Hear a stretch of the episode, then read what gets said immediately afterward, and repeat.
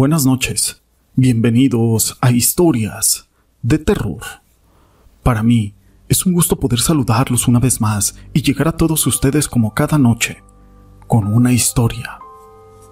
Una de las leyendas más clásicas y apasionantes de México es sin duda esta, cuyos hechos se relacionan en la muy leal y noble ciudad de San Luis Potosí. Desde su fundación ha sido un lugar de población numerosa, porque a raíz del descubrimiento de las minas de oro, muchos buscadores de oro llegaron atraídos por tal acontecimiento. Pero todo esto no es relevante sin una historia. Mi nombre es José Llamas y te presento la leyenda de la Maltus, la bruja de San Luis Potosí. La ciudad potosina fue fundada por el capitán Miguel Caldera, don Juan de Oñate y fray Diego de la Magdalena, quienes le pusieron el nombre de San Luis en homenaje al Santo Rey de Francia. Ellos trazaron los primeros lineamientos de aquella ciudad, la casa de gobierno y sitios destinados a parques, mercados, y poco a poco fue creciendo hasta el año 1700 que llegó a ser una importante ciudad. Los años transcurrieron y aquellos acontecimientos de esta leyenda también. La mayoría de los habitantes era gente sencilla, vestían indumentarias típicas, faldas largas de manta, sayales, rebozos, cobijas, pantalones de manta o de cuero, según las posibilidades de cada quien. Asimismo, había algunos señores que usaban casaca y chalecos. En los casos muy especiales, usaban sombreros. Era una población bastante amplia, en donde había personas de todas clases socioeconómicas, pero se distinguían básicamente por dos patrones, de hacienda o los peones, servidores que a veces llegaban a ser hasta esclavos, en el sitio que hoy ocupa el magnífico edificio Ipiña, había un pequeño manantial.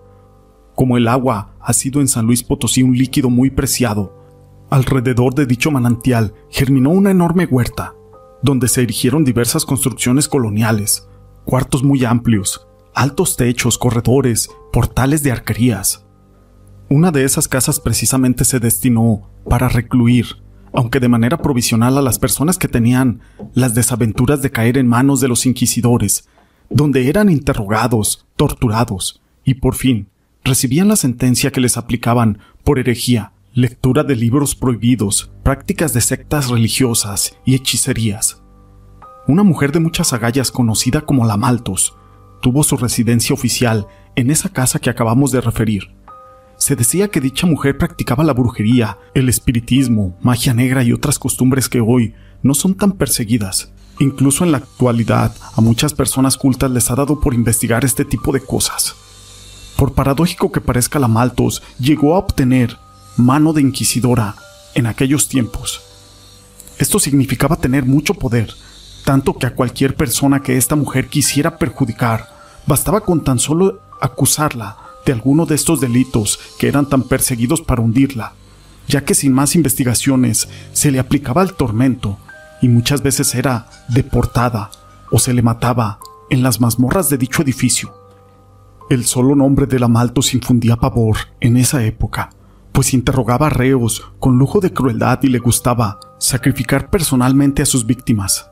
Como además sabía de malas artes decían que tenía un pacto con Satanás. En fin, era una mujer diabólica, por eso toda la gente le temía. Aún los políticos y personas de renombre de esta ciudad, quienes preferían tener mejor una amistad con ella en lugar de tenerla como enemiga, porque ya fuera con sus acusaciones o por sus brujerías, ella estaba en condiciones de perjudicar a quien se le diera la gana. Se dice que hacía aparecer al interior de sus aposentos caballos negros, perros descomunales y hasta lobos, así como carretas tiradas por caballos. Se cuenta que solía salir por las calles de la ciudad a altas horas de la noche en un carrito tirado por briosos caballos, y esto lo hacía de la siguiente manera. En el muro de sus habitaciones dibujaba un coche tirado por dos enormes caballos. Se colocaba en el supuesto asiento delantero, empuñando simuladamente las riendas, y pronunciaba unas palabras cabalísticas y ordenaba a los caballos que arrancaran.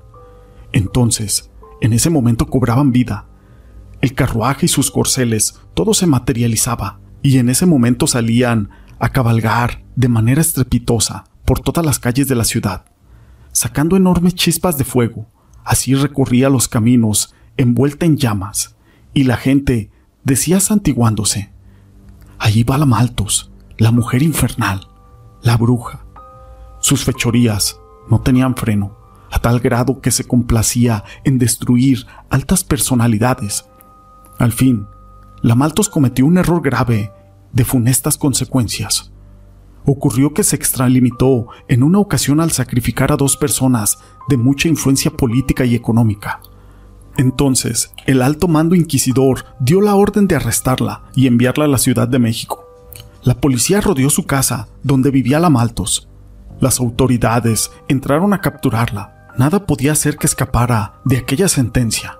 Entonces se refugió en el último cuarto, que era su amplia habitación. Pero hasta ahí llegó uno de los jefes de la policía, acompañado de dos subalternos. Aquella inquisidora destronada no tuvo más remedio que entregarse, humildemente diciendo, ha llegado la hora de perder. No puedo resistirme ante la fatalidad, aunque mis poderes no se me han menguado, pues cuento con facultades que me han otorgado los dioses y está en mi mano destruirlos en este momento, si así fuesen mis deseos. No obstante, debo obedecer los mandatos de las fuerzas superiores y me entrego a ustedes. Pero puedo pedirles un último favor. Al ver la tranquilidad del arreo Quedaron asombrados los hombres que iban con esa misión de aprenderla, y el jefe de la policía contestó, No es culpa nuestra, nosotros solo obedecemos órdenes superiores, y créame que en este momento no quisiera ser yo el que ejecute esta orden. Me ha tocado la suerte de venir a realizar algo que yo no quisiera, presentarla ante la justicia mayor para que sin duda se cumpla la sentencia que te has ganado.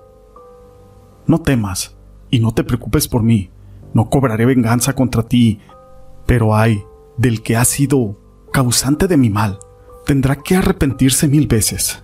En fin, lleva a cabo tu tarea, el tiempo apremia. Mas cúmpleme solamente un último deseo.